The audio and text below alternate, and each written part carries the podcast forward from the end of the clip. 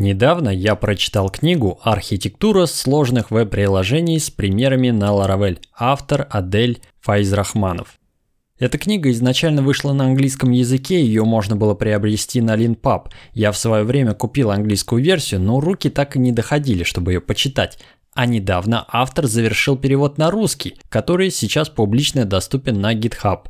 Эта книга не пособие, много шаблонов описано поверхностно с целью просто познакомить читателя с ними. Более подробное описание можно найти по ссылкам в конце книги.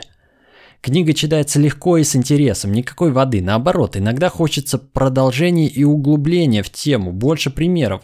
Но Адель оставляет это нам на самостоятельную проработку. Расскажу про некоторые интересные вопросы, рассмотренные в книге. Например, какие ограничения несет в себе мышление в стиле Create, Read, Update, Delete, CRUD? Забавно, что в одном из подкастов, который я когда-то слушал, уже не помню какой точно, создатель Laravel Тейлор Отвелл подметил, что все его приложения отлично укладываются в модель CRUD, а если нужно что-то иное, какое-то отличное от этого действия, то скорее всего он делает что-то не так. Вот такая полярность мнений. Возвращаясь к книге. Еще одна интересная тема – опасность наследования и концепция. Класс должен быть либо финальным, либо абстрактным. Сильно поддерживаю. Не раз обжигался на наследовании конкретных реализаций и с опытом пришел к такому же выводу. Если наследоваться, то только от абстрактного класса. Польза от внедрения зависимостей, когда оно не нужно. А статические методы, есть ли для них место под солнцем? Трейты – Адель рассмотрел трейты со всех сторон, когда они уместны и когда бесполезны. Однако приведу небольшую цитату, к которой у меня остались вопросы. Я не люблю трейты, они могут с успехом использоваться в классах тестов, поскольку там нет хорошей причины организовывать полноценное внедрение зависимостей, но лучше избегать их использования в главном коде приложения. Трейты – это не ООП, а чистые ООП решения всегда будут более естественными. Конец цитаты. Тут хочется переспросить, что такое чистые ООП решения? Борцы за чистоту ООП скажут, что наше ООП это вообще не ООП, которое имел в виду его отец, основатель настоящего ООП Алан Кей. С другой стороны, напирают адепты настоящего ООП, опять же в кавычках, прочитавшие книгу Elegant Objects от Егора Бугаенко. Поэтому я всегда настороженно отношусь к формулировкам, которые делают отсылки к определению самого ООП – Трейты – это не ООП? Ну, хорошо, зависит от вашей ООП-конфессии. Идем дальше, что еще интересного? Отлично описаны вопросы передачи данных запроса внутрь приложения с помощью э, DTO, Data Transfer Objects, а также вопросы валидации. Валидации с помощью form requests, валидации непосредственно в сервисах, валидации с помощью аннотации Symfony, валидация в конструкторах Value Objects – если мыслить объектами и грамотно применять value objects для представления данных, это все усложнит или все упростит? И в чем профит? Обработка ошибок. Что выбрать? Повсеместно использовать исключения или возвращать optional значения? Вообще, возврат optional имеет много плюсов и активно используется в функциональных языках программирования, но несколько чужд нам в экосистеме PHP – про исключения Адель отлично разложил по полочкам, чем отличаются проверяемые и непроверяемые исключения. Это два типа исключений, которые явно реализованы в синтаксисе Java.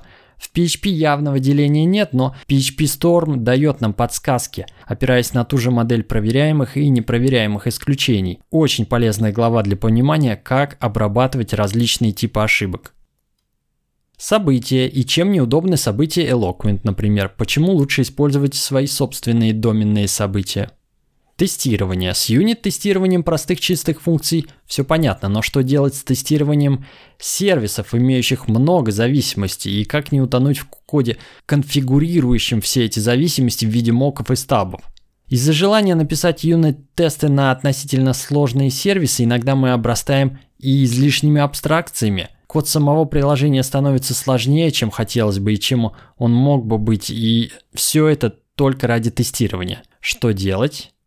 Возможно, менять подход к написанию сервисов и отделить слой приложения от доменной логики. Читая книгу, мы от юнит-тестирования сервисов плавно переходим к DDD и возвращаемся к юнит-тестированию, но уже доменного слоя. И тут все встает на свои места.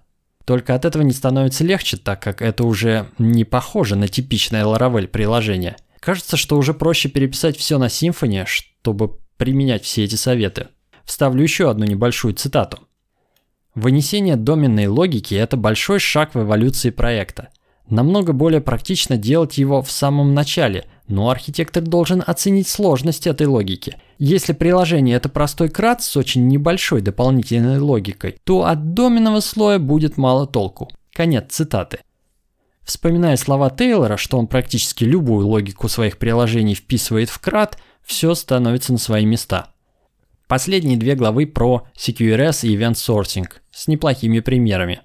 Так что рекомендую к прочтению Архитектура сложных веб-приложений с примерами на Laravel, автор Адель Файзрахманов. Книга доступна на русском и на английском. Ссылки будут в описании подкаста и на сайте 5minphp.ru. В заключение прочитаю заключение к самой книге. Эта книга – некий обзор практик, которые мне показались полезными при разработке приложений. Возможно, кому-то она поможет выбрать нужную для своего проекта. Главное понять, что книга не о том, что надо каждое приложение взять и переписать с использованием, например, event sourcing. К каждому приложению нужен свой подход, и одни и те же практики отлично подходят к одним приложениям, но будут вредны для других.